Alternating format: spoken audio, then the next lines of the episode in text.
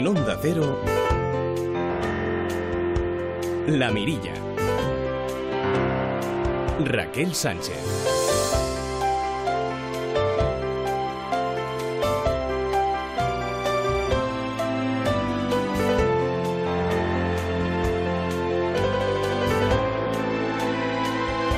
¿Qué tal amigos? Muy buenas tardes, muy buenas noches ya, ya para algunos. ¿Cómo están en esta mitad de semana que nos llevará como bueno, como, como tiene que ser a las campanadas, a las 12 uvas, estamos finalizando el año y por qué no hoy hemos pensado en hablar de, felicidad y también de felicidad en familia. Por cierto, hay una noticia que me ha llamado la atención y dice así, investigadores de la Universidad de Osaka han desarrollado un nuevo método que permite a la inteligencia artificial aprender palabras en una conversación por confirmación implícita. Es curioso cómo enseñamos a, hablar y, a dialogar, e incluso a razonar a las máquinas y a veces los seres humanos adolecemos de esta capacidad. Hablamos hoy de cómo nuestros niños aprenden incluso más por lo que ven que por lo que oyen. Hay que tener cierto cuidado en cómo hacemos las cosas, porque les estamos enseñando, enseñando un comportamiento, pero luego hacemos otra cosa radicalmente opuesta. Es decir, pasar de la teoría a la práctica. Enseguida saludamos en esta, en esta tarde-noche de, jueves a la eh, psicoterapeuta Belén Colomina, que ha escrito un libro, Mindfulness en Familia. Les proponemos una visita también en eh, Madrid a esa gran aglomeración de cuentos infantiles, es el Salón de Literatura Infantil que se desarrolla estos días hasta principios de año. Vuelve con nosotros la periodista y editora Teresa Zatarain. También, por supuesto, Instinto Clásico con Roberto Reloj. volveremos a hablar de, de la felicidad como algo muy positivo no solamente en nuestras familias, en nuestro entorno más cercano, sino también, ¿por qué no? Y tiene que serlo así en el trabajo. Y les contaremos cómo ha terminado este año la expedición Reto Pelayo Vida Polar 2017. Cinco mujeres maravillosas, Encarna, Micaela, Lorena, Esther y Ana Belén, que eh, tras superar un, cáncer han concluido su reto en el glaciar Sermilik.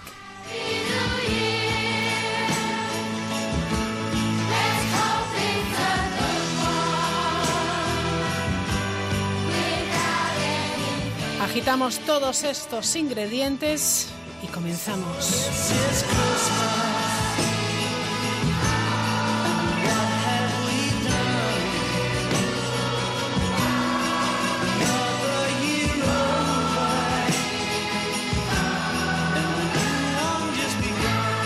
Vamos a hablar de un libro con su autor, además, que está con nosotros en el estudio. El libro se titula Mindfulness para Familias, una maravillosa expedición con miles de estrellas. Y su autora es Belén Colomina. Belén, ¿qué tal? Buenas tardes. Hola, buenas tardes. Me encanta cómo vienes porque vienes llena de, color, de, luz.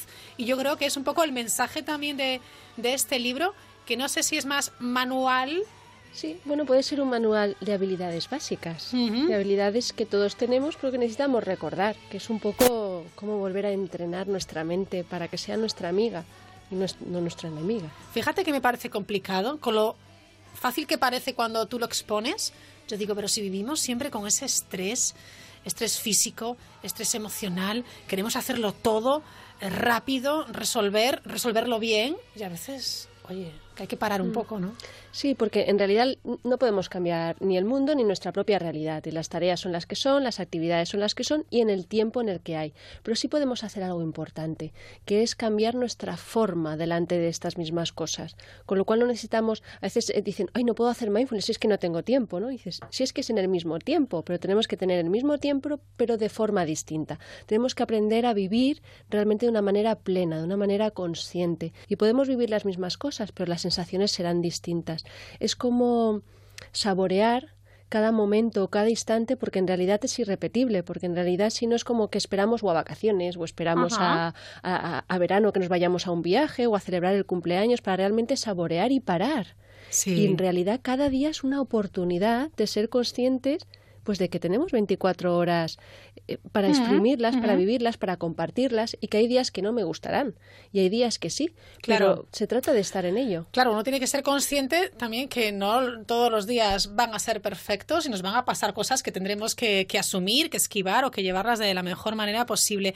¿Cómo definimos este término mindfulness ¿Y cómo incluimos la palabra familias también eh, eh, en este título? Porque me gusta. Yo luego te cuento la reflexión que, he hecho. ¿Qué es, el, ¿Qué es mindfulness? ¿Qué es mindfulness?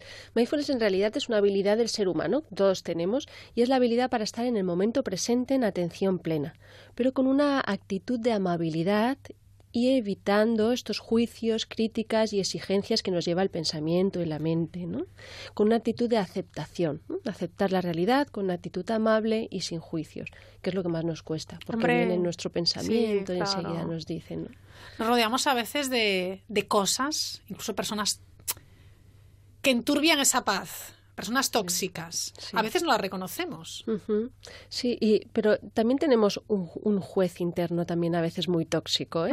que diferenciarlo, discernirlo, al igual que las personas externas, al igual que nuestros diálogos internos, tanto afuera como adentro, no es tan distinto. En realidad todo pasa por cultivar la habilidad de poder discernir. Eh, qué personas sí quiero que me acompañen porque son nutritivas para mí y al igual dentro de mí, qué pensamientos y qué actitudes internas quiero que me acompañen porque son saludables, constructivas y nutritivas para mí.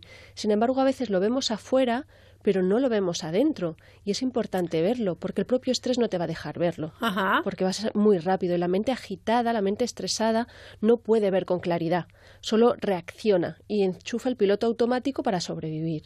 Entonces, desde la calma, recuperamos la estabilidad mental y emocional que me permite de repente darme cuenta y de poder decir y sentir qué es lo que me conviene, qué es lo que no, cuál es la respuesta correcta ante esta situación. Belén es psicóloga y es psicoterapeuta. Es cierto que cuando eh, en, la familia hay niños, hay adolescentes, ese estrés se acentúa. Porque nos ponemos nerviosos y a veces olvidamos disfrutar de ese momento que estamos compartiendo con nuestros propios hijos. Sí, esta es la historia del mindfulness, poder ser consciente de estos, de los pequeños momentos que son los grandes momentos. Claro, pero tengo que ser consciente en el presente. En el presente. Por eso es como, y da igual en el momento en que te des cuenta. Si te has dado cuenta ahora, ahora tienes la oportunidad, mm. porque luego más adelante podrás mirar atrás y también sentir lo mismo. Con lo cual no es ni mirar adelante ni atrás, ¿no? sino en el momento presente con lo que tengo voy a disfrutarlo, voy a vivirlo plenamente, voy a ser consciente, porque si no también esto es, esto que dices, ¿no? En la medida en que yo tengo más estrés familiar o tengo más tareas y tengo más actividades y el tiempo de compartir se reduce, las interacciones se vuelven más negativas, porque se vuelven hacia regañinas, ¿no? O hacia mensajes eh, dirigentes o instructivos en lo cual pues faltan los, deberes para hacer, tienes que recoger la mochila, acuérdate de la habitación, acuérdate de tener y al final nos descubrimos en una montaña de deberías, de cosas para hacer y bueno, pero también hay otras muchas para disfrutar. Pero fíjate, Belén, que eh, los patrones parece que se repiten, porque cuando uno es padre o madre, de repente dice, ¡ay! Dios, estoy haciendo lo que hacía mi madre. Sí. ¿Verdad? Es una cosa curiosa. Sí, y estos son los patrones automáticos. Mm. Cuando uno está delante de una situación, y más con un hijo, eh, tanto niño como adolescente, o con una pareja, o con alguien que emocionalmente está implicado, a ti te resuena. Entonces, esto inevitablemente tiene una reactividad en ti. Y entonces, quieras o no, si vas más rápida, lo que tiras es de mochila pasada. Es decir, realmente lo que tú viviste es, lo, es lo que vas a soltar ahí. Entonces, el mindfulness también te permite el poder parar, el poder recuperar desde la calma tu propio mensaje educativo, es decir, discernirlo o separarlo del mensaje educativo pasado o que a ti te dieron tus padres y realmente transformarlo en aquel mensaje constructivo y educativo que tú sí quieres transmitir. Y por eso cambiar las interacciones negativas en aquellas proactivas o positivas. ¿no? El mindfulness te permite llenar una mochila de recursos positivos para tus hijos, ¿no? porque en realidad mm, algo que digo también en el libro es que tus hijos no quieren unos padres perfectos, sino que quieren unos padres presentes, ¿no? Y recuperar un poco esta atención, este estar, este compartir y acompañarte, ¿no? En los errores y en lo que no están errores. Claro. Pero estar contigo. Y evolucionamos todos, mm. la verdad. ¿Cómo has estructurado este, este libro y a quién va dirigido? Pues va dirigido a las familias y a todo aquel que esté interesado en cultivar mindfulness en la educación, porque también desde los coles se pueden hacer muchas, cosas, y, Muy, y cosas muy chulas que ya se están haciendo además. ¿no? Entonces, todo aquel que esté interesado en trabajar eh, con niños y con adolescentes y saber un poquito más de mindfulness, eh, el libro es interesante porque está escrito de una manera sencilla y, y, muy amena, ¿no? con muchos ejemplos, además con casos reales para que la gente pueda ver que tampoco es tan complejo insertarlo en el día a día, porque a veces uno tiene la imagen de mindfulness, ay, necesito mucho tiempo para hacerlo, y no, no, es una forma de mirar la o lo confunden simplemente con el tema de la relajación, también, ¿no? Sí, y es como, no, hay una parte de, de mindfulness formal que sí que necesitamos un tiempo de parar, pero luego está el mindfulness informal que es una mirada hacia la vida de forma distinta. Cultivando la felicidad en familia es un título de, mm. de uno de los capítulos. Y la pregunta que lanza Sibelén es, ¿cuándo serás rosa? Sí. Hoy que viene de negro y rosa, además. Fíjate lo que es em, el cambiar la, percepción. Eh, hay eh, factores externos que influyen muchísimo en nuestro, en nuestro presente, en nuestro estado de ánimo, mm. y podemos manejarlo. Sí, sí. Es como, es cultivar la mente para que sea tu aliada, ¿no? Y es como, eh, en el libro explico este concepto como si la mente fuera un faro al cual eh, quieres dirigir un barco, ¿no? Que es tu propio rumbo. Entonces, en la medida en que este faro sea, tenga claro el foco, tengas un, foco consistente, luminoso y firme, puedes dirigirte. Pero si este faro divaga y nada más que hace que, dar tumbos de aquí para allá, pues el barco no sé si llegará a tierra, a lo mejor llega con menos energía. el, capitán del barco igual llega hasta enfadado y, a lo mejor no llega porque ya se cansa. Entonces, realmente es manejar la mente hacia una dirección y es que sea la dirección elegida, no la dirección a la que me llevan. Y esto es importante para recuperar. Porque también se trata de aceptar lo que la vida me trae, que no solo es lo que yo pienso que quiero que sea. Y esta es la lucha de las expectativas, ¿no? De yo quiero que sea rosa y me aparece marrón. Dice, pues esto ya voy en, en, lucha contra el marrón y ya no me gusta. Y es como, bueno, que es que quizá ahora sea marrón. Sí, está bien. No tienes por qué abandonar que a ti te gusta el rosa, pero tienes que empezar aceptando lo que hay en el presente para tú poder transformarlo poco a poco construyendo tus propios pasos. Hay varias partes eh, eh, en el libro y en muchas eh, ocasiones hablas de, las estrellas. ¿Cómo es el símil? Hmm. Bueno, en realidad las estrellas son esas, esa luz que te guía, ¿no? Y cómo miramos hacia afuera, las estrellas están ahí siempre acompañándote porque no te dejan, pero es que justo esas estrellas también están dentro de ti, ¿no? Entonces mindfulness es como conectar con este refugio interior y esta casita dentro que todos tenemos de muy dentro y que además es invulnerable, es lo único que en realidad depende de ti. Todo lo otro está es como la, la luz de una vela que está como muy susceptible a las influencias externas y, puede apagarse fácilmente, pero nuestra luz interna no. Pero tenemos que cuidarla porque nuestras aflicciones internas sí que la tienen un poco marejadilla. Entonces desde ahí esta luz es la que hay que cultivar, la que hay que hacer grande, que son estas luces de estrellas que también nos acompañan desde dentro, que son las que siempre que quieras recurrir a ellas van a estar y simplemente necesitas cerrar tus ojos o sin cerrarlos sentir tu interioridad y esto es muy bonito cultivarlo en los niños, porque eh, están muy conectados todavía con ellos. Los adultos ya nos hemos montado muchos velos de pensamientos y muchas trabas, ¿no? Entonces nos cuesta un poquito más. Entonces llevar esta herramienta, avanzarla a los niños les es muy útil porque ellos lo cogen como un juego, los cogen como una cosa muy divertida y muy accesible para ellos y pueden ir transformando esta herramienta en algo muy valioso para su mundo adulto, ¿no? que es cuando se tengan que enfrentar a que realmente la vida no es tan rosa. Claro, efectivamente. En la tercera parte del libro, practicando desde casa al mundo, sí que das unas, unas claves y, unas pautas para, para, ayudarnos en casa a, a buscar y alimentar esa luz que cada uno tenemos dentro realmente se puede, lo digo porque obviamente somos conscientes de que cada familia es su mundo, de que hay, bueno, pues hay realidades que deberían ser eh, mejores. Ahora estamos en épocas navideñas y a veces nos volvemos un poquito más nostálgicos por situaciones, etcétera. ¿Se puede? Claro, Claro, sí se puede, ¿no? Y, y, por eso se trata de primero tener una intención, un propósito. Luego nos puede salir un poquillo mal, o a días sí, a días no, ¿no? Y, y, mm. no pasa nada, ya es donde viene la intervención de nuestro juez interno, ¿no? De apaciguarlo y decirle, bueno, bien, estoy aprendiendo, voy poco a poco. Hoy no me ha salido, mañana me saldrá y poco a poco. Pero si yo mantengo esta intención, en realidad en mi día a día lo integraré Y también es importante, por eso lo sazono con psicología positiva, Sí. eh, el poder recuperar la dirección en positivo ¿no? y poder también terminar los días con gratitud, poder agradecer algo que me haya sucedido. Y no tienen que ser grandes cosas que a mí eh, que me toque la lotería no o que o que me haya pasado algo extraordinario porque es que eso en realidad no sé si va a pasar alguna vez en la vida. Entonces por qué no disfrutar de las pequeñas cosas que Ser son también grandes Efectiva- efectivamente, pues ser conscientes de, de esos pequeños regalos que, que tenemos cada día y que a veces no lo vemos porque estamos, vamos demasiado a prisa, ¿no? Vivir ese, ese presente. Em, yo creo que, que- que, eh, en familia es muy importante el tocarse, el besarse, el abrazarse y me da la sensación de que somos un país que se abraza poco, fíjate. Mm.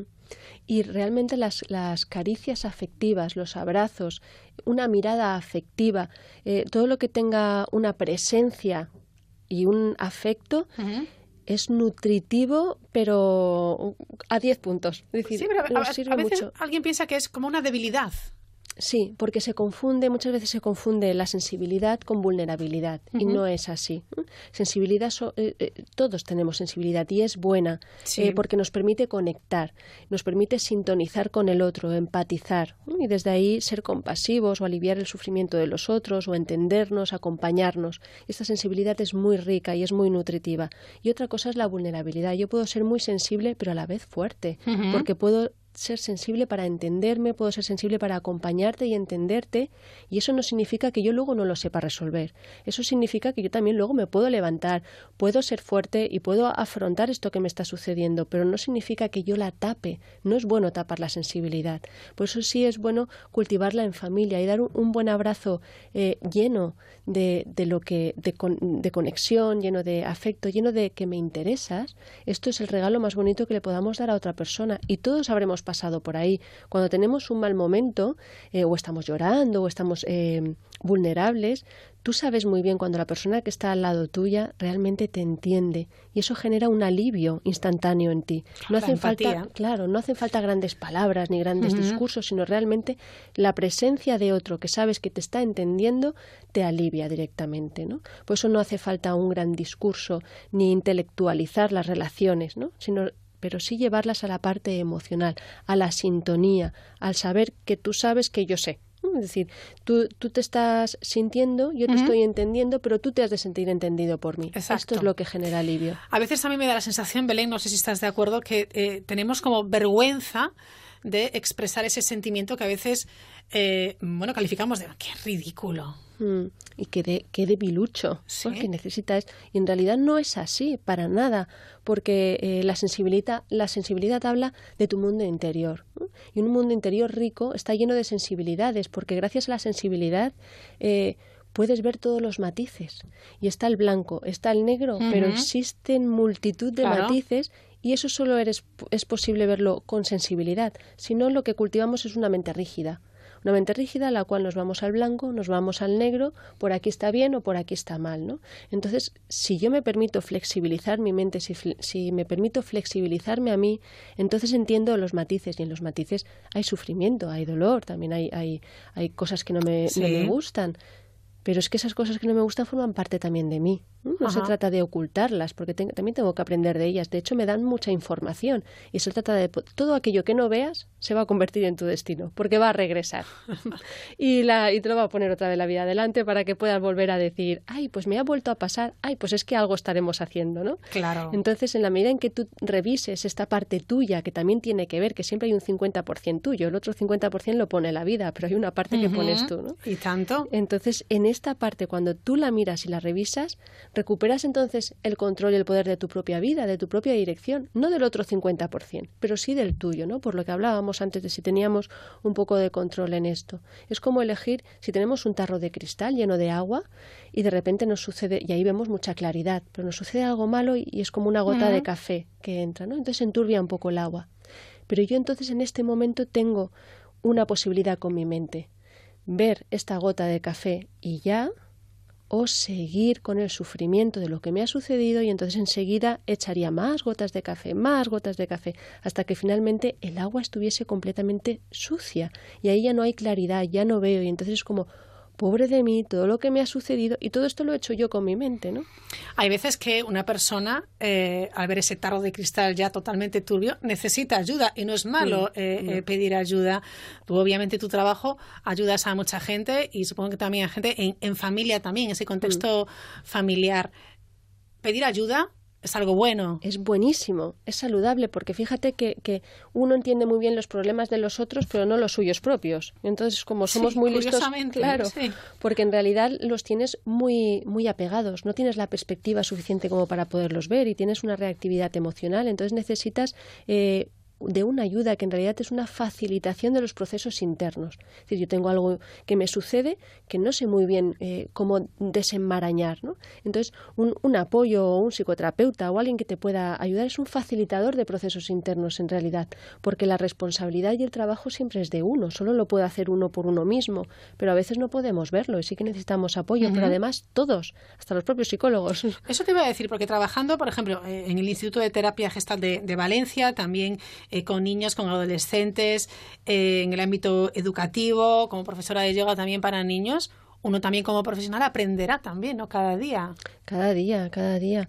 Porque además eh, eh, el trabajo con personas, estar con personas, en relación con las personas, eh, siempre te toca. Claro. Siempre te toca. Entonces, Con lo cual a veces es muy duro. ¿verdad? Sí, Entiendo sí, que sí, sí, ¿no? Sí. Y entonces es y bonito. Y esto, y esto es lo, lo, bonito de la sensibilidad también, ¿no? De que Ya. te permite ver lo bueno y lo malo. Y, y, en realidad no hay bueno ni malo, sino lo que te permite crecer. ¿no?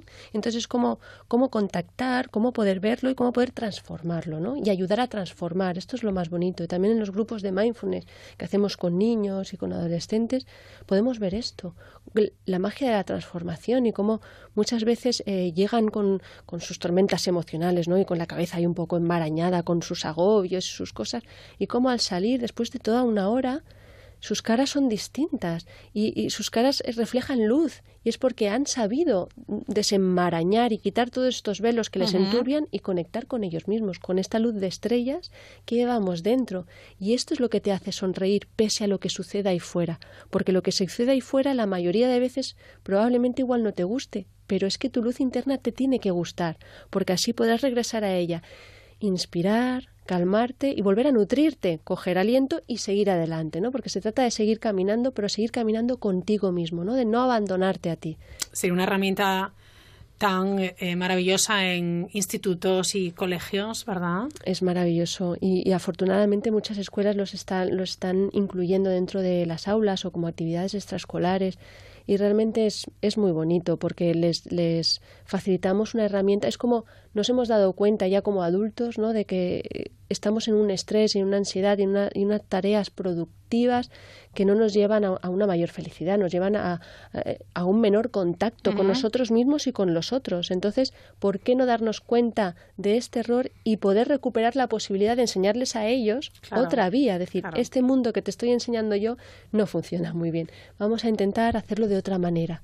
Entonces, facilitarles a ellos la herramienta de, bueno, estamos agobiados una clase tras otra, hacen muchas clases seguidas, son ocho horas y, y, y los, deberes, deberes de todo, todo ahí la mezcla y luego voy a casa y mi madre me dice que haga más deberes, esto, ¿no? Y entonces, ¿cómo facilitar de, bueno, podemos también parar?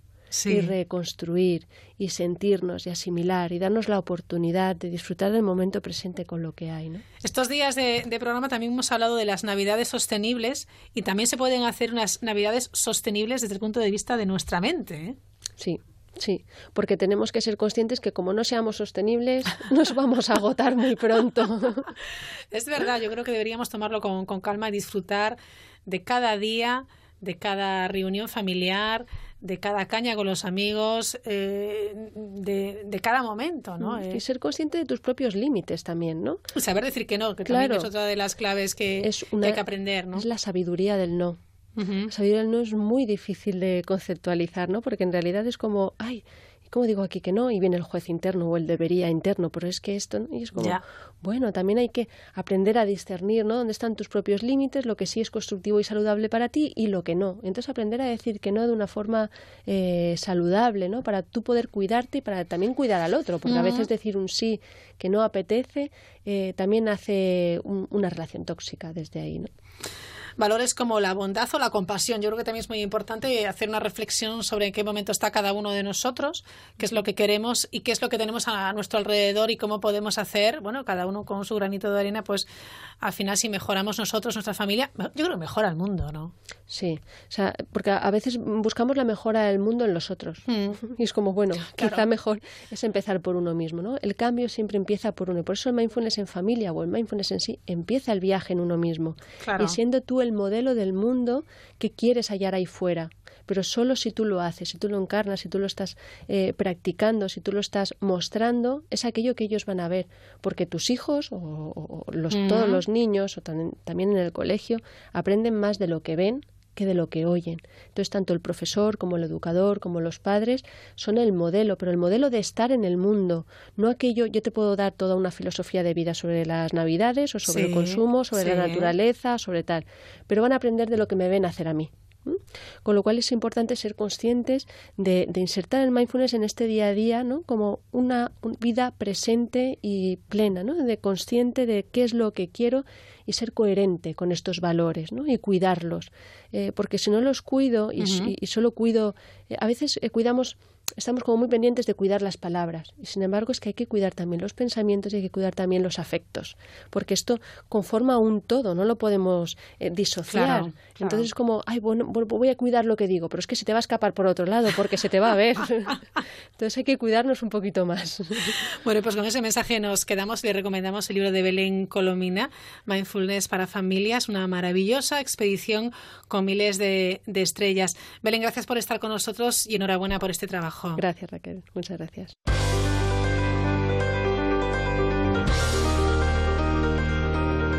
Asómate a la mirilla en Onda Cero.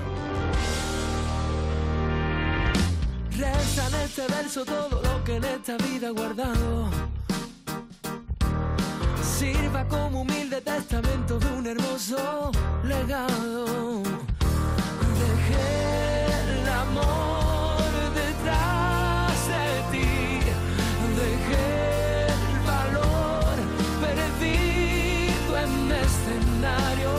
Y así con la música y el ritmo de Pablo López llegamos a las noticias de las 9, las 8 en Canarias, a la vuelta. Seguimos, hablamos de cuentos de Navidad con Teresa Zatarain.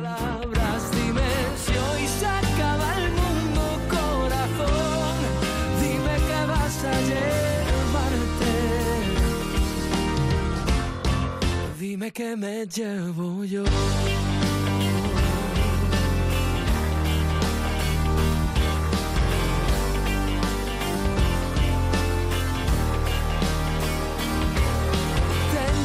De haber vivido días y noches. He bañado mi madrugadas, he besado el derroche. Me emocioné cantando al sol, perdí, gané, crecí con la batalla. Onda Cero en Navidad. Onda Cero Feliz Navidad. Un motero no se come ni un atasco. Un mutuero hace lo mismo, pero por menos dinero. Trae tu moto a la mutua y te bajamos el precio del seguro, sea cual sea. Llama al 902-555-485. 902-555-485. Mutueros, bienvenidos. Condiciones en mutua.es. ¿Qué sabes sobre los planes de pensiones? ¿Qué no sabes sobre los planes de pensiones? Conoce toda la verdad en ing.es. Planes de pensiones naranja de ING. People in Progress. Ningún ladrón quiere entrar donde no puede robar. Protege lo que más importa con la nueva alarma Cero Vision de Securitas Direct y haz tu casa o negocio invisible para los ladrones. Protege tu hogar con la nueva alarma Cero Vision de Securitas Direct, capaz de generar una situación de cero visibilidad para evitar el robo. Llama ahora al 945 45 45 o calcula online en securitasdirect.es. Un violinista. Un violinista diferente. Cuando miras la vida con otros ojos, eres capaz de reescribir lo que ya conocías y crear una nueva expresión con estilo propio. Bodegas Ramón Bilbao acompaña a Ara Malikian en su gira 2017. El viaje comienza aquí cocinará la cena? ¿Quién contará el peor chiste? ¿Quién se va a atragantar con las uvas? ¿Quién mandará el peor mensaje? ¿Cómo será mi vestido? Dirás el mío. No, no. Lo que está claro es que las campanadas de Antena 3 Van a ser inolvidables. El 31 de diciembre, Cristina Pedroche y Alberto Chicote dan las campanadas en Antena 3. ¿Has escrito a los Reyes? Pide un trabajo fijo para ti. Solicitudes solo hasta el 4 de enero. Hay más de 1.700 plazas en juzgados y tribunales para todas las titulaciones. Eso bachiller o grado.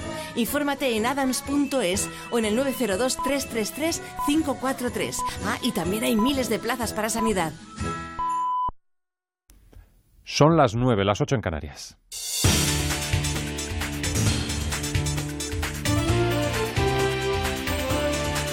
Noticias en Onda Cero.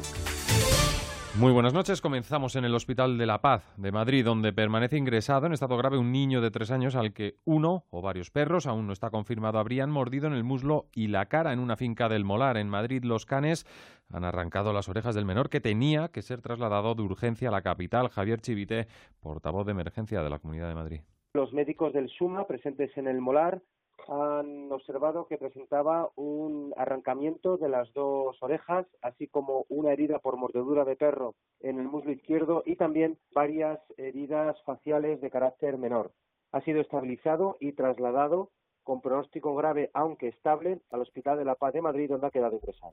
De la crónica política tenemos como una semana después de las elecciones en Cataluña, de las pocas certezas que nos deja la hoja de ruta posterior, es que Ciudadanos no va a dar el primer paso para formar gobierno, o al menos de momento. Eh, Vamos a esperar a ver qué pasa, vamos a ver si verdaderamente Esquerra Republicana y Junts per Catalunya y la CUP se consiguen poner de acuerdo, cosa muy difícil, y además a ver qué pasa con esos ocho escaños que les bailan a ellos con personas que están o huidas de la justicia o, en prisión. Bueno, pues esas son las razones que daba en la sexta el portavoz del Parlamento catalán, Carlos Carrizosa, y que no se sostienen según los cálculos del líder del PSC, Miquel Iceta, quien esta noche en el cónclave del Consejo Nacional de su formación afeaba la estrategia a los ganadores del 21 de diciembre. Però cal recordar-los també Pero hay que recordarles también que es una victoria que no servirá para modificar el rumbo de la política catalana. Su falta de iniciativa estos días lo pone de relieve. ho posa especialment de relleu. Lo que sí reclama Ciudadanos es la presidencia del Parlament, que en Junts per Catalunya quieren que sea Carme Forcadell la que dé ese paso, que a su paso por Baleares, decimos, Carme Forcadell ha evitado pronunciarse sobre esa cuestión. Y sí, por lo que iba de visita a las islas, el reconocimiento a los líderes de las entidades soberanistas catalanas, Omnium Cultural y ANC. Reconocimiento no se sabe si por su labor. y tendré Tendré el honor de entregar los premios a Jordi Cuixart y Jordi Sánchez, que son dos personas que están que son dos encarceladas y son que dos personas inocentes que están encarceladas por sus ideas. Y lo siguiente viene del exterior, es un balance que sigue dejando a Venezuela liderando el ranking de violencia criminal. También en esto el régimen chavista tiene su particular visión. Corresponsal en América Latina, Ángel Sastre. Datos que no cuadran. Por un lado, el gobierno asegura los muertos por homicidio superan los 16.000 y por otro, el Observatorio de Violencia, una fundación independiente, afirma que son 26.000, una de las cifras más elevadas del planeta y el presidente Nicolás Maduro que prefiere mirar para otro lado. Salvo los focos violentos, Venezuela ha estado y está en paz y va a continuar en paz. La gran mayoría, la inmensa, absoluta y total mayoría Destaca el aumento de los muertos por funcionarios, casi un centenar, por las protestas que duraron más de tres meses en Venezuela. Y ahora vamos con el deporte, Javier Mateachi. Atlético de Madrid ha vuelto a los entrenamientos en la ciudad deportiva Wanda. No ha estado en la sesión Luciano Vieto con permiso del club, el delantero argentino que está cerca de salir cedido al Sporting de Portugal. Tampoco ha estado Gaitán, que parece que también va a salir en este mercado de invierno. La otra ausencia ha sido la de Godín por motivos personales. Sí ha estado Vitolo, que que ha completado su primer entrenamiento con el conjunto rojiblanco. Además, el Real Madrid ha sido el gran triunfador en la gala de los Globe Soccer Awards. Se ha llevado el premio a mejor club, Cristiano a mejor jugador y Zinedine Al de mejor entrenador. Además, hemos conocido que Vincenzo Montella es el nuevo entrenador del Sevilla, el italiano que firma hasta junio de 2019. La Premier League cierra hoy la vigésima jornada en partido que arranca ya el Crystal Palace Arsenal y en baloncesto pendientes de la Euroliga, el Real Madrid se ha impuesto en la cancha del vigente campeón, el Fenerbahce 77 a 79. En el descanso el Maccabi Unicaja caen de 7 los malagueños, mientras que acaba de arrancar el partido entre Valencia Basket y Panathinaikos. Noticias a las 10, las 9 en Canarias, en nuestra página web ondacero.es. Síguenos por internet en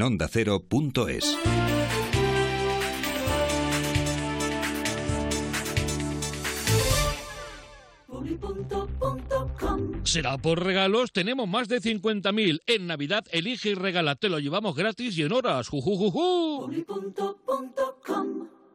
El 1 de enero, tu cara me suena. ¡Bienvenidos! Te invita al concierto de Año Nuevo. ¡Feliz Año Nuevo! Con Jun Barrera, Edu Soto, José Corbacho, Santiago Segura, Olga Hueso, David Fernández, Ana Morgade, Agustín Jiménez, Silvia Abril y Secund de la Rosa. Tu cara me suena concierto de Año Nuevo. El lunes a las 10 de la noche en Antena 3. ¿Buscas los mejores profesionales para tu negocio? En Grupo Norte Soluciones de Recursos Humanos somos especialistas en selección de personal. Nuestra experiencia y la permanente actualización de perfiles nos permite proporcionar los profesionales más adecuados para cubrir sus necesidades de forma ágil y eficaz. Más información en gruponorte.es. Grupo Norte. Nuestra pasión, crear soluciones. ¿Todos los planes de pensiones tienen comisiones? Con menos comisiones, ¿gano más para mi futuro? Conoce toda la verdad en ing.es. Planes de pensiones naranja de ING. People in Progress. Un violinista. Un violinista diferente. Cuando miras la vida con otros ojos, eres capaz de reescribir lo que ya conocías y crear una nueva expresión con estilo propio. Bodegas Ramón Bilbao acompaña a Ara Malikian en su gira 2017. El viaje comienza aquí.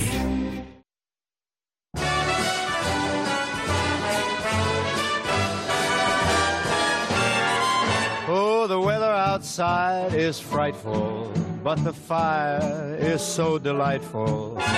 Since we've no place to go, let it snow, let it snow, let it snow. Descubre lo que hay tras la mirilla con Raquel Sánchez.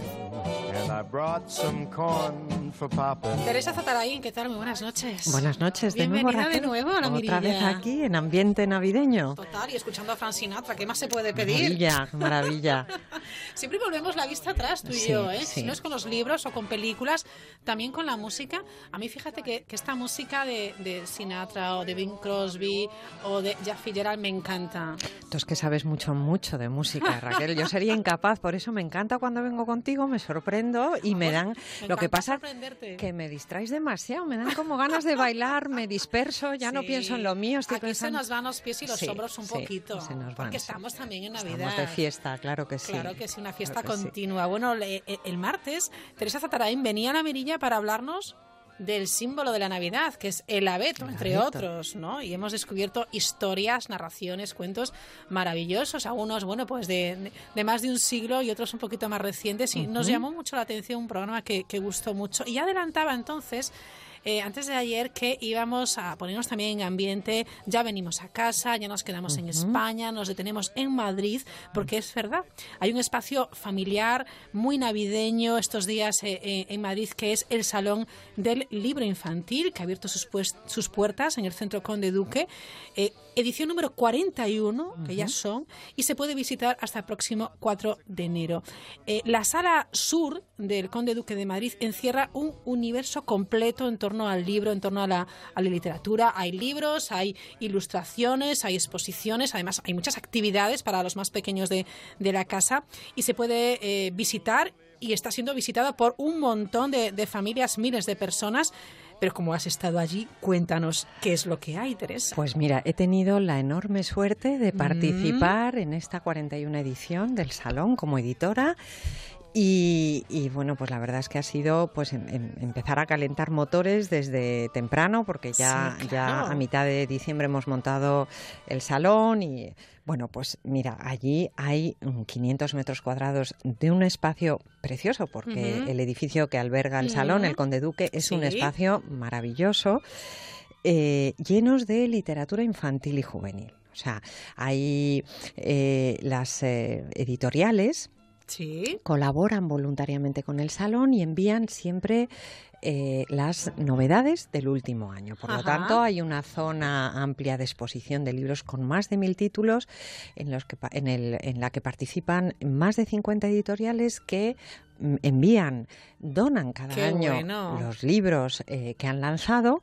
pues para que estén allí, para que los visitantes al salón puedan verlos, puedan hacerse una idea, puedan elegir, puedan... eh, ir sen- con tiempo entonces, no, no vayamos con prisa. con Vamos el- a disfrutar. con todo el tiempo del mundo, claro. Es que tú puedes irte prácticamente horas a, a sentarte a ver, a leer, a- a disfrutar de la, de la literatura. Y lo bueno además que vas con toda la tropa. Tú te llevas a los niños Uy, y allí tienen un montón de actividades, sí, ¿verdad? Sí, sí, es que es un, es un evento muy familiar, ¿no? Eh, obviamente los niños no van solos, van acompañados Claro. de los padres eh, y allí pues todos disfrutan. eh, hay, hay una exposición enorme, hay como una biblioteca actual de las últimas novedades, por lo tanto los padres pueden ver qué van a regalar a los niños, los niños sí. también pues, eh, pues eh, un poco muestran a los padres por dónde van sus preferencias, pues los niños son muy sinceros y se tiran a las portadas que les llaman la atención y eh, vivir ahí un ambiente pues eh, intenso porque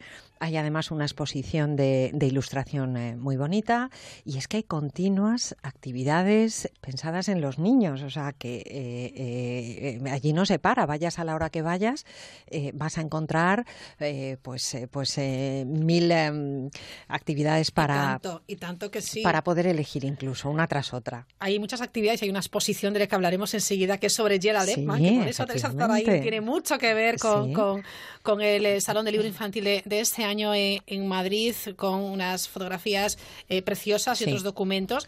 Eh, pero volviendo un poquito a- al salón y luego incidimos un poquito más eh, en Yela, es una tradición que bueno, pues lleva, como hemos dicho, muchas, muchas ediciones. Ya es algo que, que se busca en diciembre y que les recomendamos, obviamente, para grandes y pequeños, ¿no? Pues sí, sí, es verdad. Son 41 ediciones no consecutivas, porque luego hablamos un poquito de la historia del salón, pero sí, Sí. sí en los últimos años. Y claro, esta cita eh, constante pues ha hecho también que el salón tenga su público, tiene un público muy fiel, Sí, un público muy familiar y que haya eh, personas pues que cada año eh, en época de vacaciones Ya con- planean, ¿eh? con los niños en casa pues van precisamente pues a, a- a- a ver todas las novedades que se han producido eh, a lo largo del año en, el, en la edición infantil y juvenil ¿no? Ujú. Eh, es eh, una afluencia de público muy grande porque fíjate Raquel que estamos hablando que el salón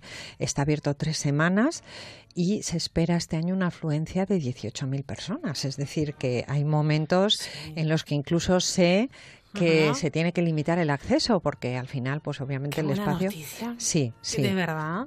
Es Sí, sí, sí, maravilloso ¿eh? que siga despertando eh, edición tras edición E- este el libro, interés. ¿verdad? Sí. Me parece me parece maravilloso. Es que verdad. fíjate Raquel que además hay eh, en sus inicios, eh, cuando se ha presentado el salón, que también eh, tuve la suerte de acompañar a. Sara Moreno, la presidenta del. Consejo General del Libro, que es quien organiza, eh, pues ella presentó el programa de actividades 200 actividades en, en- en- en tres semanas que incluyen talleres, también. ¿eh? visitas de personajes, las editoriales procuran hacer sus actividades, entonces, bueno, pues por allá aparecen personajes de cuento, que a los niños eso les fascina, Hombre. claro. Eh, conciertos, entrega de premios, eh, firmas de libros, está muy animado. Hay, un, hay una actividad ya mm, mm, programada Qué pues, chulo, ¿eh? pues para que aquello sea muy dinámico y, y esté muy vivo, ¿no? Y luego está el edificio, que en sí también, como decíamos antes, tiene su protagonismo. Es un, un edificio inmenso, un edificio histórico que además de este salón acoge también numerosas actividades que tienen que ver con la cultura, ¿no? Afortunadamente. Pues sí, claro, es un, el, Centro Conde Duque, eh, que acoge en su sala sur eh, el Salón del Libro Infantil ah, eh, es, un, es un edificio imponente de varios patios, inmenso, ¿no? Concretamente tienes que atravesar dos patios para llegar al, al salón. ¿Sí? Em, hasta 1983 eh, fue el Real Cuartel de Guardias de Corps. Eh, pero mm, bueno, desde, desde unos eh, años hasta parte, creo que desde 2005 se hizo una obra integral de todo el edificio, un espacio magnífico. El edificio quedó renovado para acoger numerosas actividades culturales y de ocio que también coinciden unas con otras. Es decir, no solo hay una actividad, es que claro simultáneamente puedes encontrar eh, un, montón de cosas para toda la familia. Y además pues está eh, es sede también este edificio de algunos museos relacionados con la cultura y otras eh, instituciones culturales dependientes del, Ayuntamiento de Madrid. O sea todo un ambiente está bien situado. Y está magníficamente claro está o sea que no hay excusa. Nada no hay excusa no hay excusa. Y alrededor además pues tienes el museo ABC tienes una serie de cosas que hacen que allí haya un bullicio cultural, una vidilla. Y bueno, pues el ambiente además navideño de Madrid también está mm, impregnado de ese ambiente. Cita es ineludible. decir, cita ineludible. Efectivamente. Bueno, este año el título del salón es Libros que tienden puentes. Me suena. ¿A qué te refieres te exactamente? Suena, te suena. Por eso estoy yo y he tenido la enorme suerte de estar este año y bastante implicada. Mira, libros que tienden puentes eh, se refiere al libro como un instrumento eh, de relación, de, conexión entre las culturas. ¿no? El libro salva barreras, el libro no encuentra, no encuentra topes, es, es, un instrumento magnífico para interconectar culturas, para la paz, para el entendimiento. Y si hay barreras, las rompe. Es decir, un libro hasta rompe eh, las barreras lingüísticas y es un libro ilustrado. Entonces, este, este título, pues este año eh, se ha elegido precisamente por la exposición que alberga el Salón de libro infantil de Madrid eh, sobre Yela Lepman. Eh, recordará Raquel que hablamos de ella este verano. Yela Lepman escribió eh, en sus memorias un puente de libros infantiles, sus proyectos alrededor de la literatura que son muy importantes y de hecho pues ella fue la fundadora de algunas de las más importantes instituciones hoy en día eh, de promoción y apoyo de la literatura. Y hablamos a nivel internacional. O sea, no, no, es que la figura de Gerald Lepman eh, que para quienes la descubran ahora o la hayan descubierto recientemente gracias al libro de Creo, ediciones, eh, es imprescindible. Es imprescindible. Y aquí, por unas eh, y otras razones, eh, la teníamos un poco ignorada, un poco olvidada o no descubierta. Claro. Y fíjate qué mejor evento que es el Salón del Libro Infantil de Madrid, para que Yela Alemán se dé a conocer eh, con una exposición que, que, incluye unas fotografías preciosas de la posguerra eh, alemana, después de la Segunda Guerra Mundial, de cuando ella funda pues la Biblioteca Internacional de Múnich, eh, con todas sus actividades, porque el, el, concepto de biblioteca de Yela Lepman es muy acorde con, el, con el espíritu del salón del libro. Sí. Eh, eh entendió la, biblioteca infantil y juvenil como la casa de los niños, es decir, eh, de los jóvenes. Allí había que ir a hacer cosas, a, implicarse en actividades, a debatir, a hacer teatro, a hacer música, a pintar. Es decir, era, era una visión amplísima y, qué apuesta más increíble de Gerald Lepman y quienes le apoyaron, por supuesto, para reconstruir un país después de una guerra tan brutal, a través de la literatura, de los libros, utilizarla como herramienta para eh, dar esperanza, sobre todo a los niños, aquellos huérfanos de la guerra, de la Alemania nazi. Y la verdad es una historia conmovedora. Es una historia muy bonita porque, claro, es que si nos situamos en el momento histórico en el que ocurrió. Eh, eh, eh Alemán era una periodista, judía alemana, me encanta decir lo, que era, lo de que era periodista, Raquel, era colega. Porque, era colega y, los periodistas pueden ser muy polifacéticos, ¿no? Llega a Alemania después de un exilio, ella tuvo que irse con los nazis de Alemania porque era judía.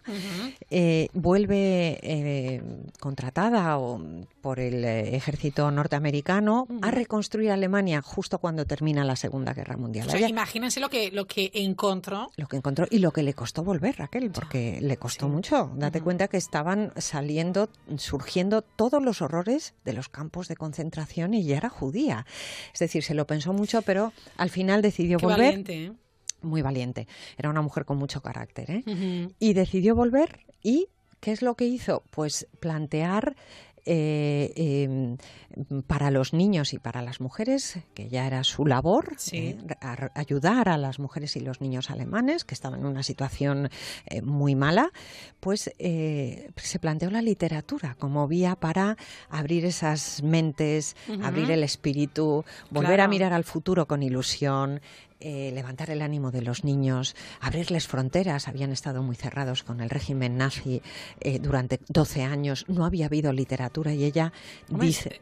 Eh, se, quemaban los libros. se quemaban y luego solamente se editaban libros propagandísticos, literatura propagandística, que no se puede ni llamar literatura, ¿no?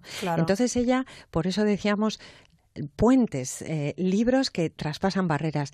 Ella trajo libros, pidió la colaboración internacional y trajo libros en distintas lenguas, libros ilustrados. Y los niños alemanes, durante los primeros años, a través de una gran exposición y después de la biblioteca, leyeron libros en distintas lenguas. Es decir, los niños aprendían idiomas y además su imaginación iba más allá. Un libro ilustrado, pues si no eres capaz de leer el texto, lees la historia a través de las, de las ilustraciones. Y bueno, pues fue un, un gran, yo creo que un, gran milagro, ¿no? Sí, sí, además el alemán eh, consiguió involucrar a, a, muchos países, algunos de ellos le, le, costó, que al principio tampoco querían estar, claro. y hizo un, trabajo Date cuenta que ya muy llega... Complicado, muy complicado. Muy eh. complicado. y y, un poco, eh, si quieres, la, tildaban de, pues un poco de ilusa, ¿no? O desfasada, pero esta señora que hace, hablando de libros, cuando estamos con programas eh, de urgencia eh, alimenticia y de, y de reconstrucción urgente de, hogares y de refugios. pero ¿cómo reconstruyes un país? ¿Qué necesitas? Pues bueno, ella se centró sobre todo en reconstruir el espíritu, ¿no? ella, no poca cosa. Claro, y el alemán,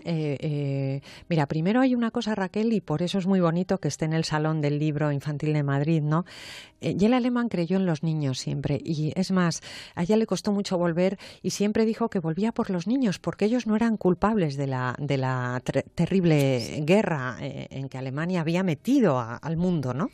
Y entonces, bueno, pues eh, em, se centró en los niños y a los niños les, les intentó abrir la mente a valores de tolerancia, respeto, democracia. Ella trabajó mucho el concepto de democracia en esos niños y jóvenes, ¿no? Y luego, pues sobre todo, abrirles al mundo, que esos niños supieran que alrededor de, de, Alemania y, y de, la terrible situación eh, que había vivido este país durante 12 años, el mundo había seguido creando, había literatura, había historias, había fantasía, y eso ya lo trajo y mientras no pudo editarse en Alemania, mientras Alemania no se recuperó mínimamente económicamente, eh, ahí estuvieron los libros internacionales en una enorme exposición itinerante que fue por las principales ciudades de Alemania y fue visitada por más de un millón de personas, adultos y grandes. También me recuerda un poco al Salón eh, del Libro Infantil de Madrid, ¿no? Eh, en la exposición que hizo Yela Lepman de Literatura Infantil y Juvenil, con libros ilustrados de 20 países, era visitada por familias, es decir, los adultos también necesitaban recuperar esa ilusión a través de los libros. Es un proyecto muy bonito. Es maravilloso, además llevó eh, la esperanza, la ilusión y la luz a una Alemania en blanco y negro, una Alemania totalmente derrotada. Una Alemania destruida, Raquel. O sea, eh, destruida eh, también por lo que decíamos antes, ese espíritu que se había perdido, ¿no? Se había perdido el espíritu, pero es que no había casas. las, ciudades eran pura destrucción.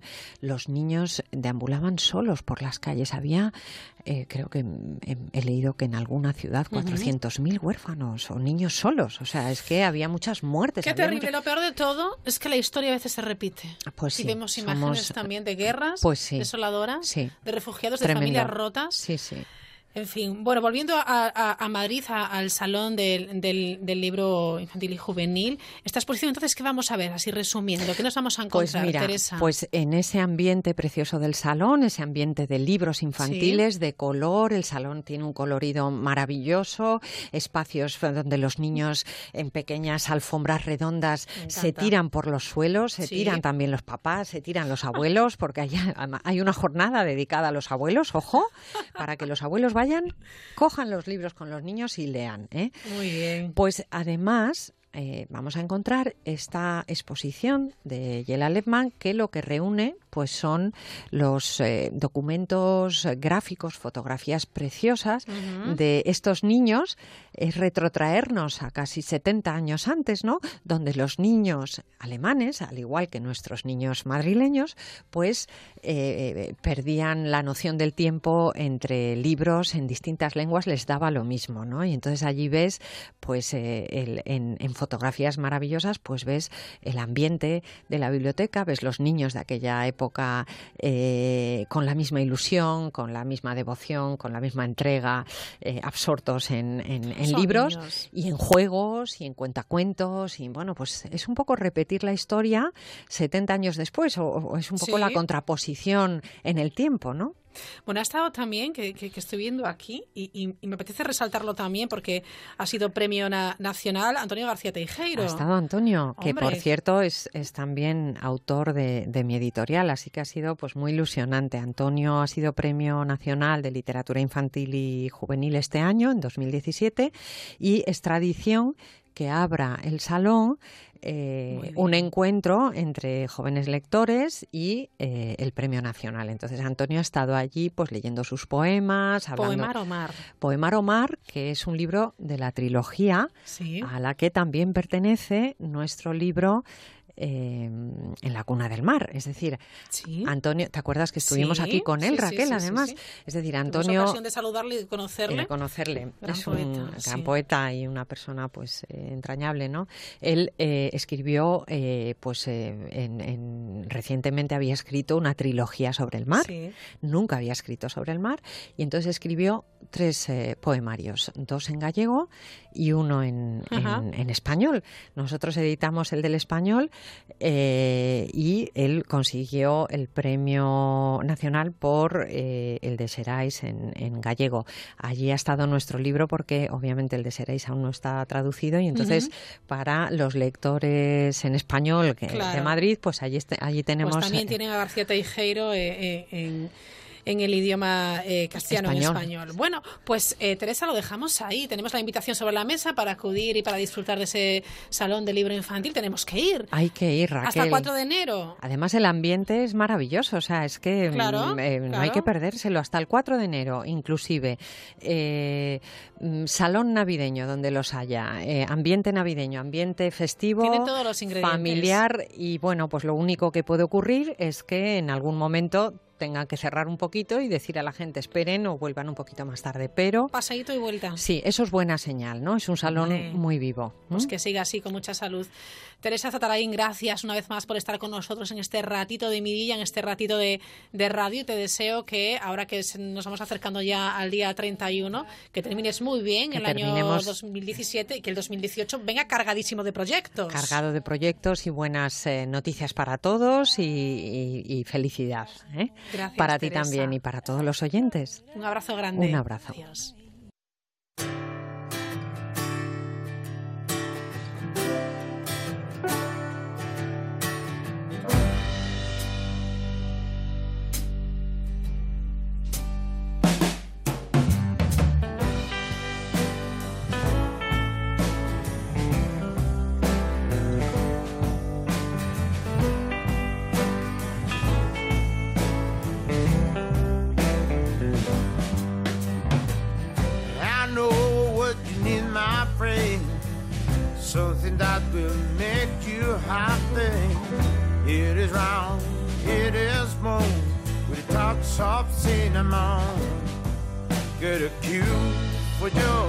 Aprovechamos siempre cualquier ratito del programa para recordarles que si van conduciendo lo hagan con muchísima precaución. Si no van conduciendo, pero van por los centros comerciales y por las calles, agolpados unos a otros, también tengan un poquito de, paciencia. Suena la música de The Soul Jacket. Volvemos ya enseguida. Onda Navidad. Onda Cero. Feliz Navidad. El que no tiene multas, el que tiene todos sus seguros con ellos, todos se han venido a la mutua y les hemos bajado el precio de su seguro. Si te han subido el precio del seguro de tu coche o moto, vente a la mutua. Y sea cual sea, te lo bajamos. Llama al 902-555-485. 902-555-485. Vamos, vente a la mutua. Condiciones en mutua.es. Ningún ladrón quiere entrar donde no puede robar. Protege lo que más importa con la nueva alarma Cero Vision de Securitas Direct y haz tu casa o negocio invisible para los ladrones. Protege tu hogar con la nueva alarma Cero Vision de Securitas Direct, capaz de generar una situación de cero visibilidad para evitar el robo. Llama ahora al 945 45 45 o calcula online en securitasdirect.es. ¿Quién cocinará la cena? ¿Quién contará el peor chiste? ¿Quién se va a atragantar con las uvas? ¿Quién mandará el peor mensaje? ¿Cómo será mi vestido? Dirás el mío. No, no. Lo que está claro es que las campanadas de Antena 3 Van a ser inolvidables. El 31 de diciembre, Cristina Pedroche y Alberto Chicote dan las campanadas en Antena 3.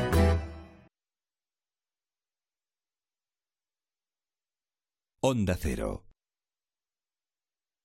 ¿Cómo que a usted no le regalan nunca una cesta de Navidad? En Muebles Adama, por la compra de cualquier artículo de su folleto, le regalan una cesta de Navidad con jamón incluido. Muebles, colchones, sofás con los mejores precios de Madrid. Muebles Adama, General Ricardos 190, Metro Oporto, 91 525 29 41. Mueblesadama.com. Y dígale a Papá Noel que le traiga la cesta de Navidad de Muebles Adama. Si quieres adquirir un Opel en Madrid, Motor Aluche. Si necesitas el mejor servicio postventa Opel, Motor Aluche. Cuando pienses en Opel, piensa en Motor Aluche, donde está la tecnología alemana. Visítanos en la calle Higueras 3335 junto al kilómetro 4 de la Nacional 5 o en la web motoraluche.com. ¿Qué tengo que hacer esta semana? Hoy tenéis cita los tres en el dentista. Mañana tenéis cita los tres con el médico. Caser presenta Familias Unidas, el único pack familiar de salud por 126 euros al mes para todos. Contrátalo antes de febrero y presume de salud. Infórmate en caser.es. Caser, seguros de tu confianza. Esta noche vieja Novotel Madrid Center te trae la fiesta más completa en el corazón de Madrid. Recibe el año nuevo sumergiéndote en la magia de París. Decoración temática, menú de gala, regalos, sorteos, barra libre y mucha diversión para tu familia y amigos. Reserva ya en el 91 221 4060 o novotelmadridcenter.com. Busque, compare y... Solo en Ocasión Plus, liquidación total final de año. Coches de ocasión a precios irrepetibles. Que no se te escapen. Ocasión Plus, liquidación total. Couzapin, dedicados a enaltecer la calidad del producto de Asturias. Sidra, cabrales, faves de cultivo propio y el mejor rape al horno de Madrid. Calle Menorca 35, restaurante couzapin.com. Mercaoficina.es. Muebles de oficina de segunda mano sin moverse de casa. Mercaoficina.es. Viva en Monte Carmelo. Chalets adosados y pareados de diseño moderno con cinco dormitorios desde 839.700 euros. Para más información, llámenos al 91 209 3280 o entre en gilmar.es. Gilmar, de toda la vida, un lujo. Hola, ¿es la Escuela de Sanidad? Vengo a informarme. Bienvenida a Forma Emplean. Sígueme. Aquí se imparte el certificado de atención sociosanitaria. ¿Y con este título encuentro trabajo? Todos nuestros alumnos están contratados. ¿Ah, sí? Diariamente recibimos ofertas en nuestra agencia de colocación. Quiero trabajar, me encanta. Forma Emplean, tu formación para el empleo. 91 563 23 51, calle Cartagena 70.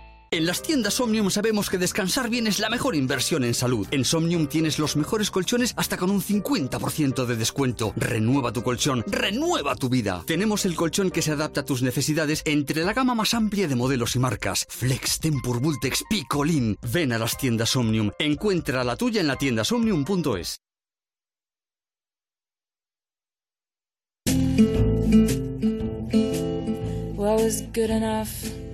for my grandpa. It was good enough for my grandpa. It was good enough. Descubre lo que hay tras la mirilla con Raquel Sánchez.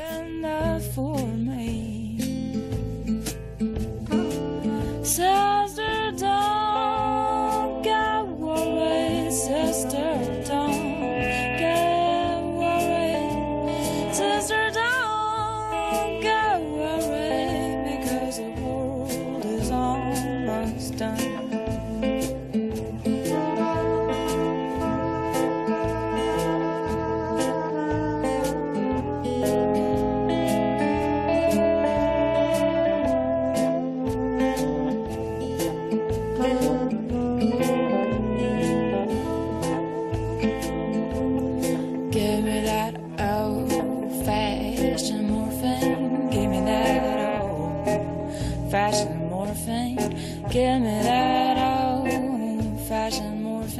Hablemos de, la felicidad. ¿Se siente usted a gusto en su puesto de trabajo? ¿Considera que le tratan bien? ¿Va contento a trabajar? ¿Disfruta con su ambiente en la oficina?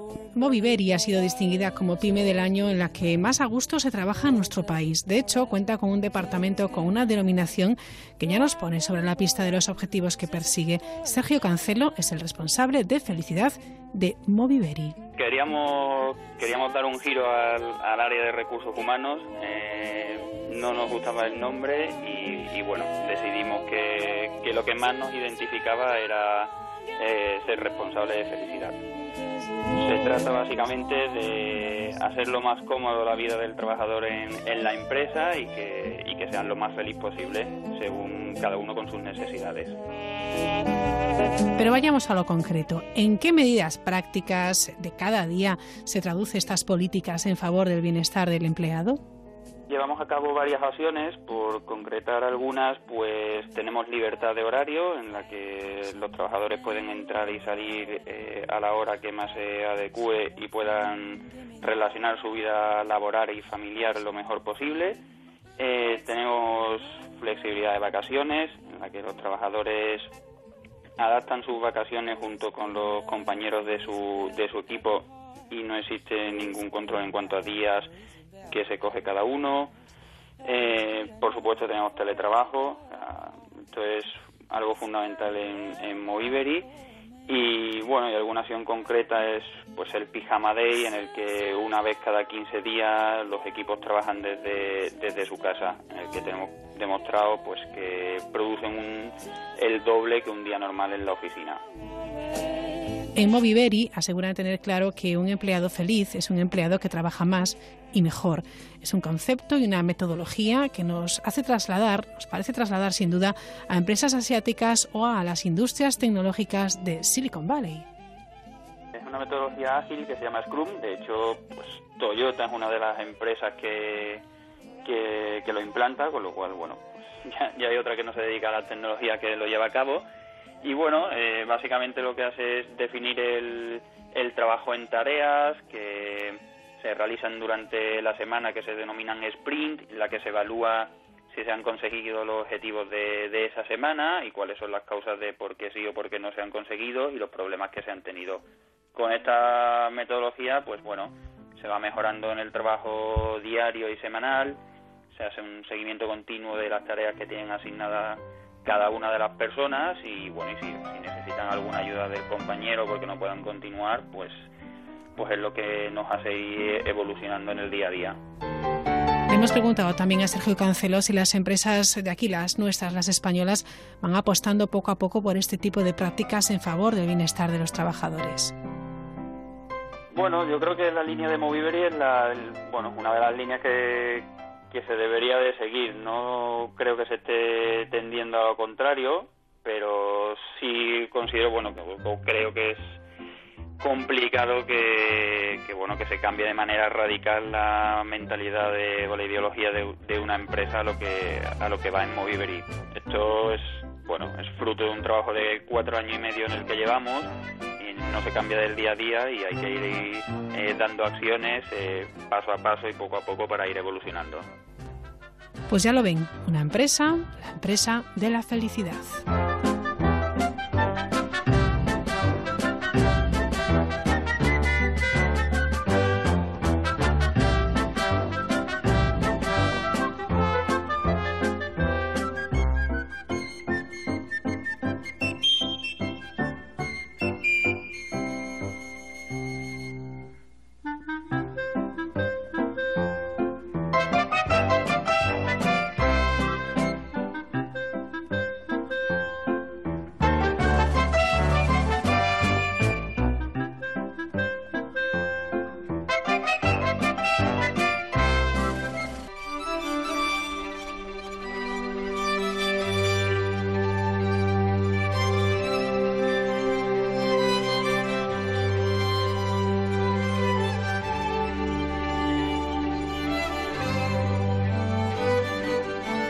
La Mirilla.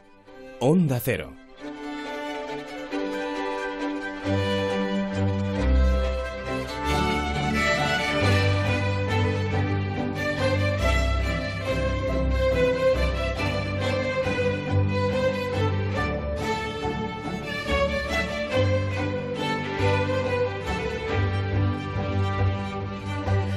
El pasado mes de septiembre. Cinco mujeres que han superado un cáncer, tres madrileñas y, y, dos gallegas, superan otro reto, Reto Pelayo 2017, una aventura que les ha llevado al Polo Norte. Ellas son Encarnación, Esther, Ana Belén, Lorena y Micaela.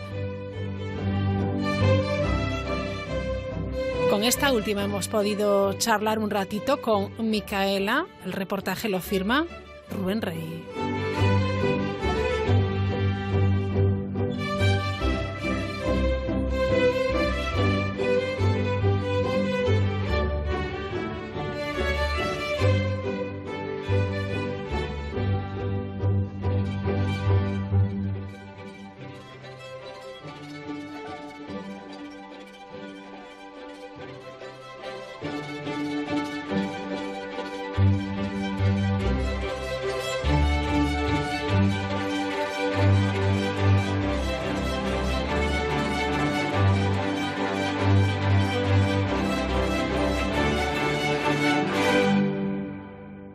Recta final de año, una de las aventuras más alucinantes que nos deja este 2017 nos conducía muy muy lejos, ni más ni menos que hasta Groenlandia, hasta un lugar prácticamente inexplorado, del que apenas existían referencias topográficas ni mapas especialmente detallados, dos gallegas que se lanzaron a cruzar el legendario Inglandis.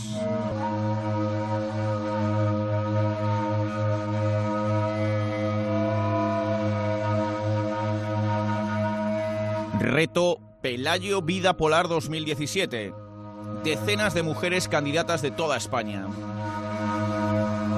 Pruebas de selección durísimas en la escarpada Sierra de Madrid y cinco seleccionadas. ¿Qué tenían en común? Todas ellas acababan de superar un cáncer de mama. Y entre las cinco, dos gallegas, Encarnación, coruñesa, y Micaela, digamos que gondomareña de Vigo. La expedición duró aproximadamente un mes, 200 kilómetros a pie a través del glaciar, entre grietas, por puntos que probablemente no hubiesen sido pisados antes por el hombre, temperaturas de 30 grados bajo cero y otros 100 kilómetros en kayak. Nada más regresar, Micaela, su primer recuerdo, los kilómetros previos de acceso a este imponente glaciar? Pues mira, el acceso al glaciar es un terreno súper bonito, es un suelo, en Groenlandia casi no hay árboles, uh -huh. pero el suelo era como si fuera aquí los árboles de otoño, tenías pues verdes, ¿Sí? eh, rosas, granates, así había como plantitas, florecillas, un suelo súper bonito y un musgo que era bonito, pero era horrible porque lo pisabas y aquello era como un colchón, entonces entre que llevábamos eh, muchos, muchos kilos en claro. la espalda y que se te hundían los pies, se te hacían andar. por arena seca, que te cuesta mucho más. Ah, la arena seca es fantástica al lado del, al lado del musgo ese. Eran en efecto los kilómetros de acceso y después ahí estaba el Inlandis. Yo creo que lo, teníamos tantas ganas de, sí. de, de ir al glaciar que que no, o sea, no era, era ya lo que queríamos, ¿sabes? ya tierra, yo voy aquí al monte, llevamos todo el verano entrenando en el monte, yo quiero luego. ¿De qué color es el glaciar? Pues la entrada es así un poco nieve sucilla, Ajá. pero luego ya blancos, azules, o sea, todos los blancos y azules que te puedas imaginar, según la grieta va haciéndose profunda. Pero nada, precioso. Tú descubriste un montón de colores sí. entre los musgos, sí. los glaciares y la aurora boreal. Sí, verdes. Impresionante, ¿no? Sí, sí, súper bonito.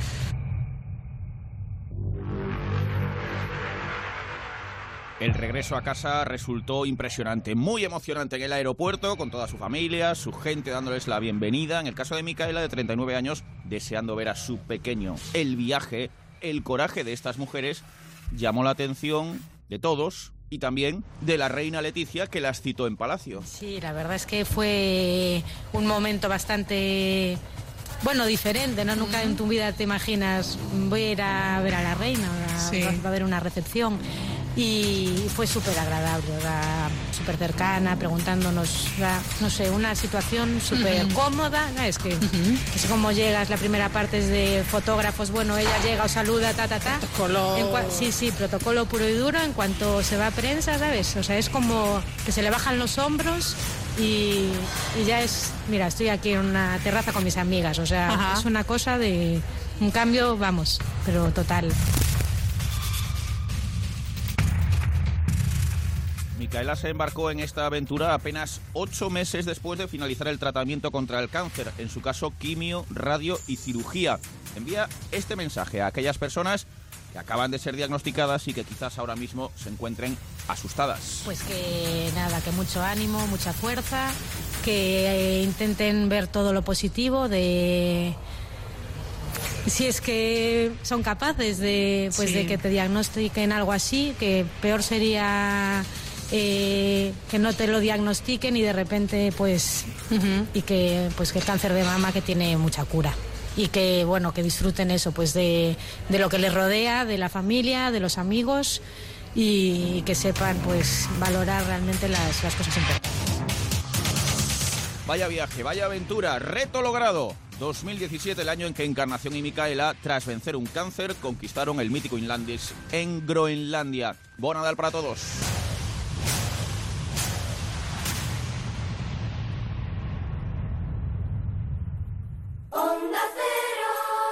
Felices fiestas.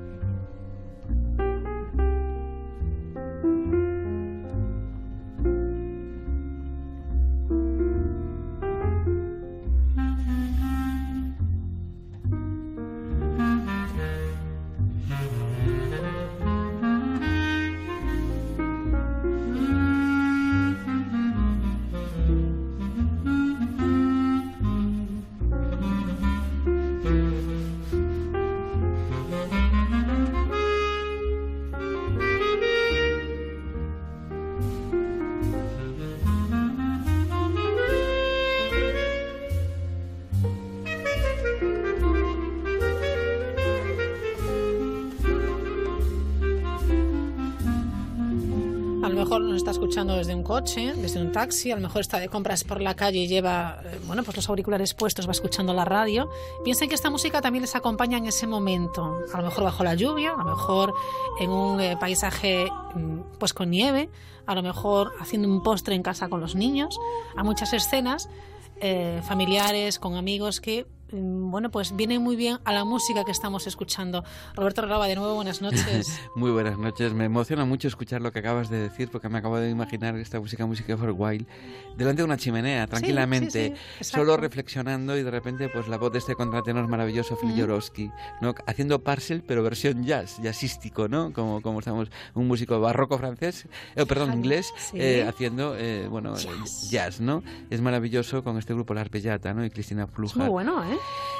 Es maravilloso. Y aparte bueno, ayer bueno. escuchábamos a, Franco Baggioli, ¿te acuerdas? ¿no? Ayer que en, ópera Sí. de, de la, la otra cara de la moneda, pues pensamos, bueno, pues esta es la otra cara la de, la moneda, el intimismo, es casi el lead, pero el barroco en este caso, eh, Jarowski, que para mí es el más grande, junto con el de él, pero este tiene algo muy especial, Jarowski. Lo tiene, lo tiene y efectivamente, fíjate, a mí me, me, me lleva a, a escenas a lo mejor ya, bueno, ya casi noche y, y no sé por qué lloviendo. Yo me imagino esta escena eh, lloviendo, pero yo, yo se ¿eh? Yo a lo mejor dentro de casa viendo cómo llueve, cómo llueve fuera.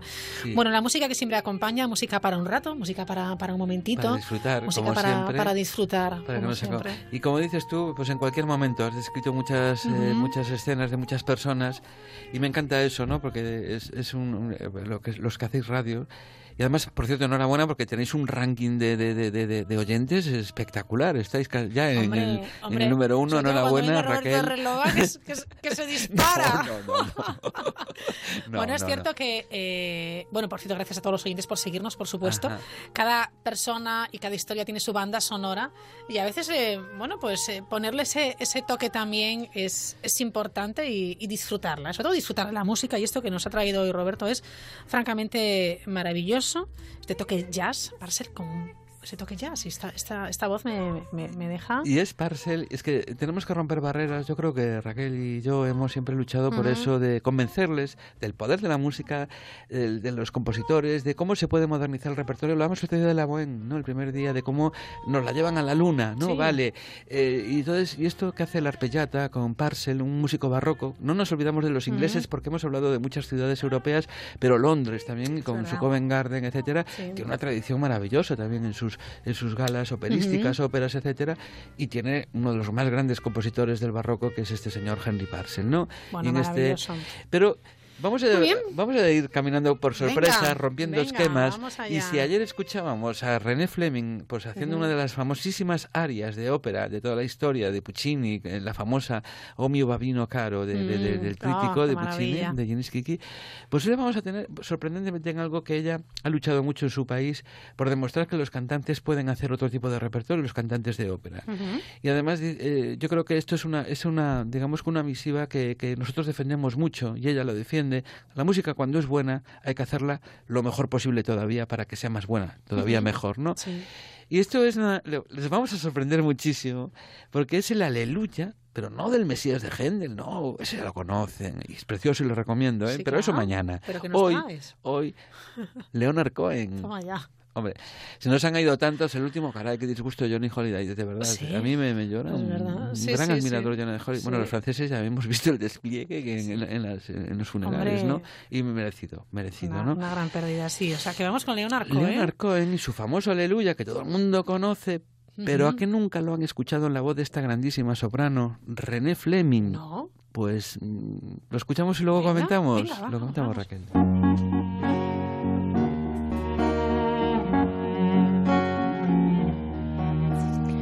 Heard there was a secret chord that David played and it pleased the Lord. But you don't really care for music, do you?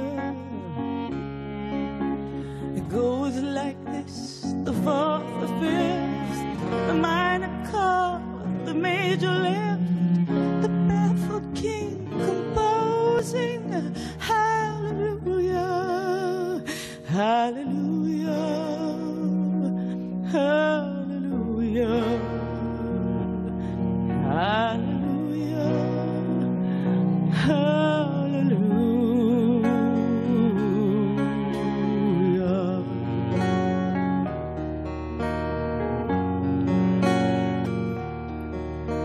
You say I took the name in vain. Well, I don't even know the name. But if I did, well, really, what's it to you? There's a blaze of light in every word. It doesn't matter which you've heard,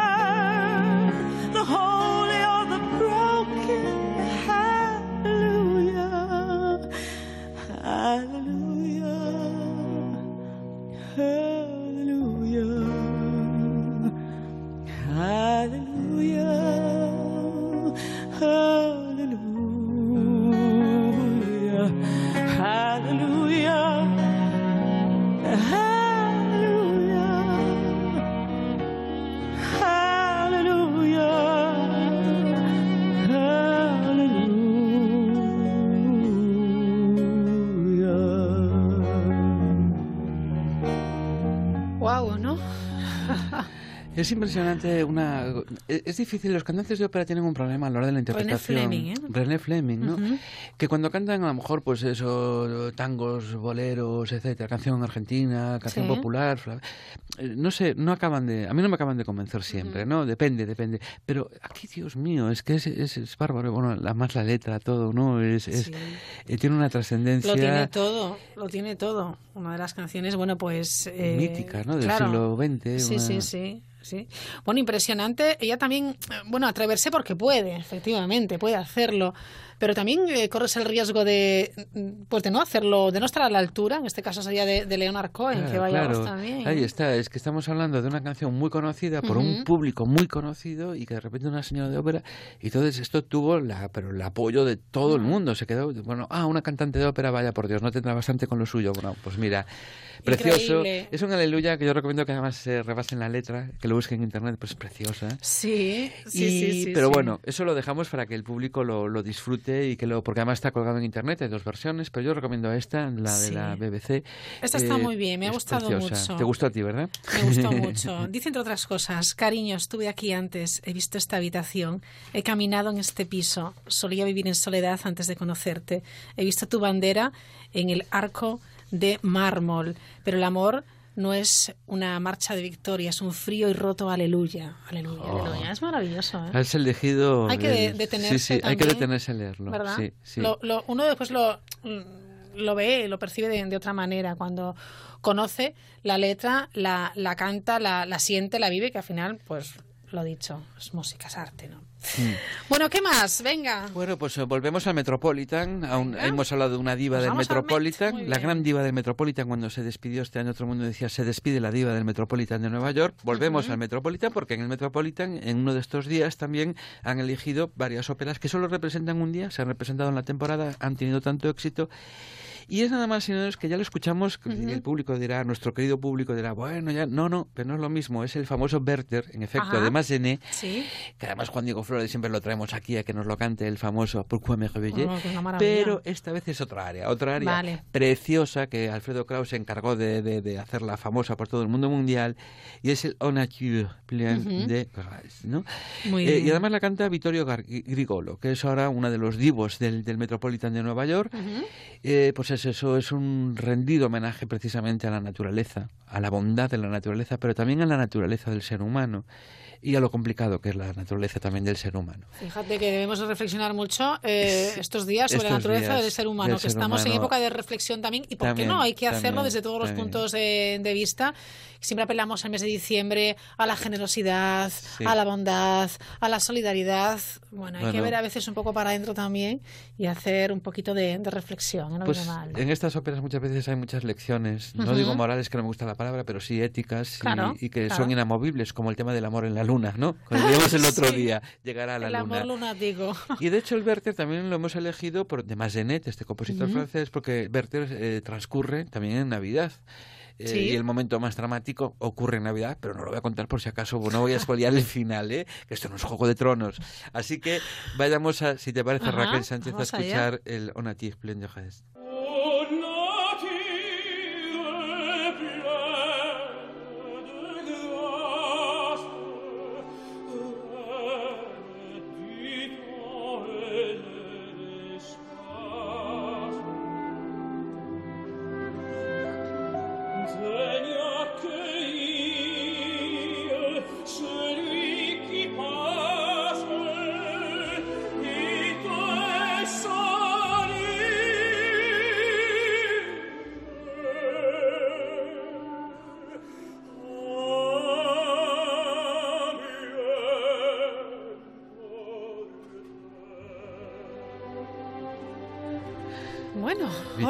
que nos hemos quedado.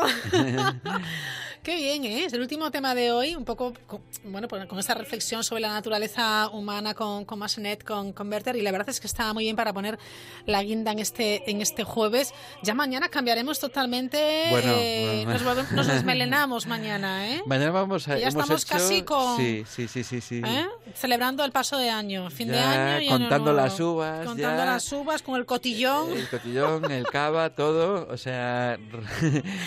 Increíble, eh, bueno, pues, fantástico. y creo que para dar un poco de ánimo, de que ya, ya hemos visto que en estos tres programas, mañana al cuarto, Sí. lo, lo maravilloso que es la música, cómo se celebra la música en muchos países, qué tipo de repertorios, y lo que tú decías el otro día, hay que recordar, bueno, las operetas, el murciélago, pero los ballets, claro, ojo, que aquí nunca hablamos de ballets, es más complicado, ¿no? Porque claro, eh, pero el ballet... visual, ¿no? Eh, sobre todo el cascanueces, es el ballet rey de, de las navidades por el tema de los niños, el tema de los juguetes, etcétera, pero bueno, hay montones de ellos, la Bella Durmiente y el eterno Lago de los Cisnes, ¿no? Que siempre es una maravilla. Es, una maravilla, Tchaikovsky siempre. Bueno, pues les, les invitamos a seguir escuchando música, buena música de todos los tiempos, de todos los estilos. Lo importante es que a nosotros nos diga algo y lo importante es cultivar este, este sentido, ese sentimiento también los más pequeños de, de la casa que desde luego les viene fenomenal a los niños y a todos. A todos, a todos. La próxima semana, más que próxima semana. Mañana, mañana, mañana. Madre mía, ya estoy tomando las uvas. Estamos encantados de estar aquí todos. Gracias, Gracias Sánchez. Gracias, Ángel.